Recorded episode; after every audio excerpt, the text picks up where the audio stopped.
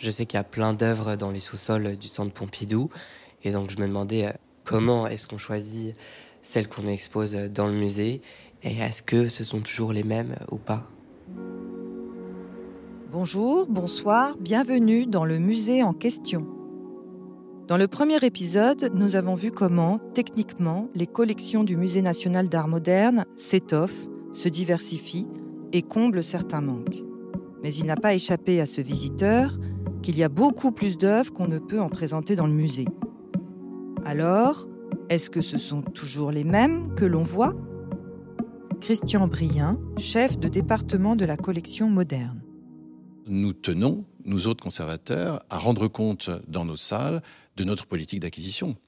Lorsque des œuvres nouvelles rentrent dans la collection, pour nous, ce ne sont pas des œuvres de réserve, bien sûr, c'est des œuvres que nous voulons montrer au public, car nous les avons choisies pour des raisons précises.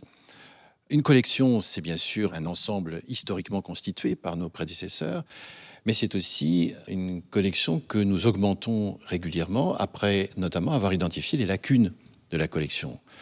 Or là aussi, c'est un, domaine mouvant, puisque ce n'est qu'en intensifiant nos recherches, en approfondissant la connaissance de nos collections, que nous pouvons nous rendre compte que tel ou tel artiste ou œuvre euh, manque à la collection, pour rendre compte du mouvement de l'art moderne, hein, puisque c'est le champ de collection du Centre Pompidou, au moins pour les arts plastiques depuis 1905 jusqu'à l'après 1945.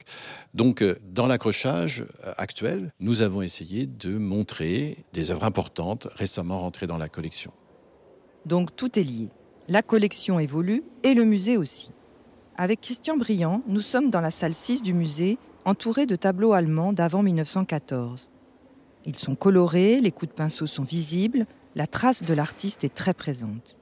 Au fond, à droite, une peinture présente de grands anges de Noël à travers des faisceaux lumineux et, comme dans le reflet d'une boule, trois rois mages sur leur éléphant, chameau et cheval. Cette peinture est de Maria Marc, une peintre dont on ne connaît presque rien, sinon son mari, un artiste important du mouvement expressionniste allemand. La vie d'un musée n'est pas indépendante de l'évolution de la société, et c'est vrai que nous sommes très sensibles à la question de la présence de la part féminine de, de, l'histoire des, avant-gardes et de l'art moderne en général, et que nous avons intensifié l'acquisition d'œuvres d'artistes femmes depuis déjà plusieurs années. Nous, nous exerçons une veille importante euh, sur le marché de l'art, mais aussi auprès des héritiers, des ayants droit de ces, de ces artistes.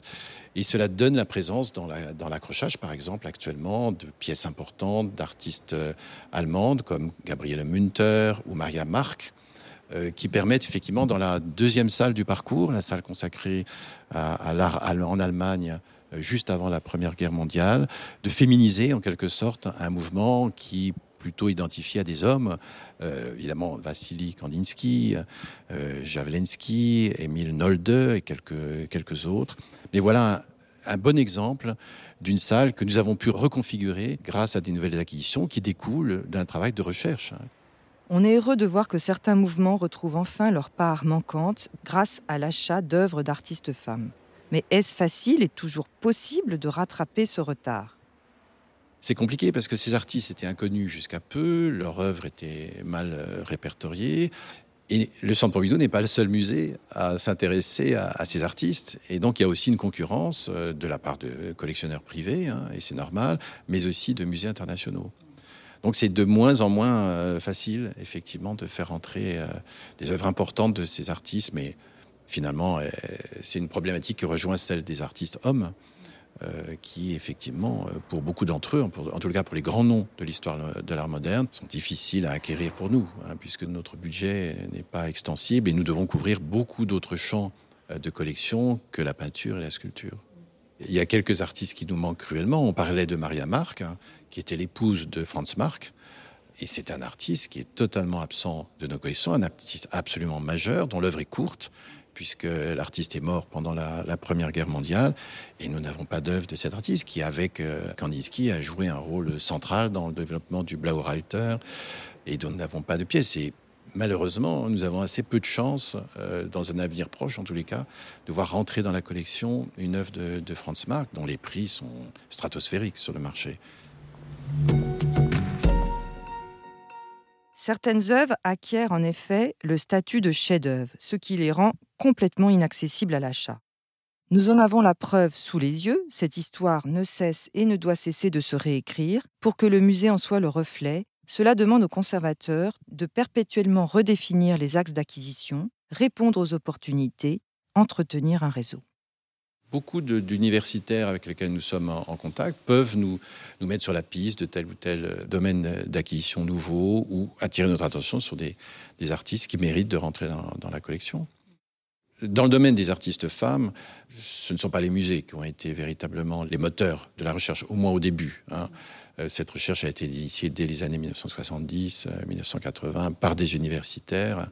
Et c'est vraiment eux qui ont entraîné ce mouvement de redécouverte et de reconnaissance de la part euh, féminine de l'art moderne. Terminons par un cas à part. Une œuvre que le musée possède depuis longtemps, grâce à l'enthousiasme du public, devenue notre Joconde incontournable. C'est vrai que le Centre Pompidou a la chance de posséder une peinture, pas très grande, mais une très belle peinture, un autoportrait de, Frida Kahlo. Et il se trouve que nous sommes la seule institution euh, en Europe à, conserver une œuvre de, l'artiste. Donc pour nous, il serait absolument impensable de ne pas montrer cette œuvre en permanence euh, dans nos salles, d'autant que euh, l'artiste est devenu une véritable star de l'art moderne et pas seulement, hein, puisque l'univers de la mode, notamment, s'inspire beaucoup du monde de Frida Kahlo. Donc c'est une œuvre que nous montrons en permanence dans une salle consacrée au surréalisme. On peut un peu s'étonner de cette présence de Callot dans une salle consacrée au mouvement, mais s'en étonner, c'est oublier que euh, c'est André Breton qui a exposé Frida Kahlo euh, à Paris euh, juste avant la Seconde Guerre mondiale, en organisant une exposition sur le Mexique où figurait cette peinture qui fait assez extraordinaire, a été achetée par l'État français en 1939, juste avant la guerre, donc, et c'est ce qui nous vaut aujourd'hui la présence de ce chef-d'œuvre de l'artiste mexicaine dans nos salles. Assez extraordinaire effectivement qu'en 1939, l'État acquiert une œuvre contemporaine, celle d'une femme mexicaine qui peint en marge de tout courant artistique et pour son propre combat. Et ce chef-d'œuvre est devenu un incontournable du musée parce que le public l'a choisi. Rendez-vous pour le prochain épisode où il sera question de parcours, d'accrochage et d'abstraction. Au revoir et à bientôt. Réalisation, écriture et voix Delphine Coffin. Montage Léo Chardron. Mixage Yvan Gariel. Merci à Christian Brien. Sur une idée originale d'Yvan Gariel.